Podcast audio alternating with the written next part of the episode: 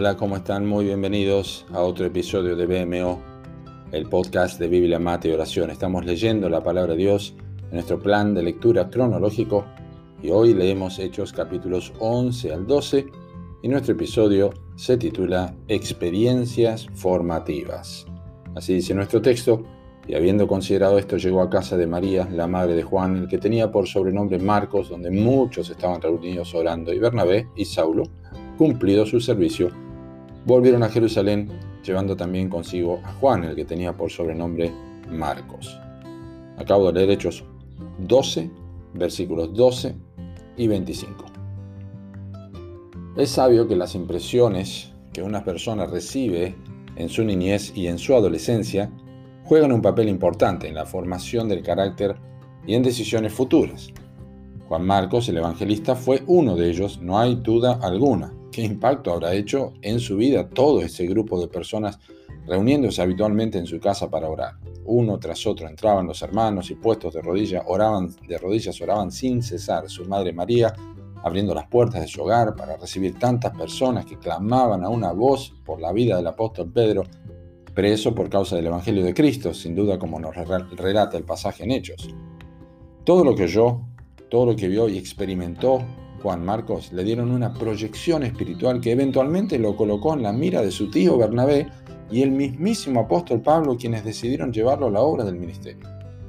Juan Marcos tuvo sus vaivenes y momentos de fracasos y temores, pero finalmente y con el paso del tiempo y seguramente recordando su herencia de experiencias piadosas en su hogar, el Espíritu Santo deja constancia en su palabra que llegó a ser un hombre útil para Cristo. Y si no, fíjate en 2 de Timoteo 4:11. No sabemos nunca lo que Dios puede hacer con niños y jóvenes que viven experiencias en ambientes piadosos. Quizá vos sos uno de ellos o una de ellas que han abierto su hogar a ciertos aspectos de la obra del Señor o se han privado de libertades para recibir personas y hacer de la casa un centro espiritual. Quizá tus niños han tenido que ceder su cuarto tantas veces a los visitantes que llevaban la palabra de Dios cuando vos los hospedaste sin recursos, pero con amor por el Señor. La casa se ha visto impedida de tener un horario habitual y un horario parejo porque se ha usado para extender el Evangelio. Si hubo niños o adolescentes observando, ¿quién sabe lo que el Señor puede hacer con ellos pronto? ¿No estarás formando un Juan Marcos en tu propia casa? Quizás. Y entonces, todas esas limitaciones que tuviste habrán sido por demás provechosas, ¿eh? no lo dudes.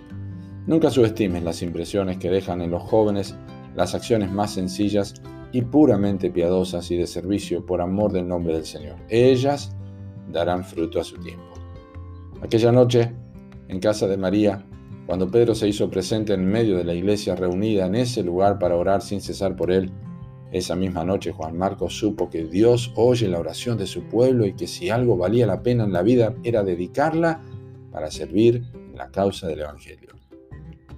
Una madre egoísta y más preocupada por una casa limpia y sin gente que moleste, quizá habría dejado un ejemplo de pulcritud y privacidad, pero nunca jamás hubiera formado un misionero de Cristo como lo fue Juan Marcos. Que Dios te bendiga.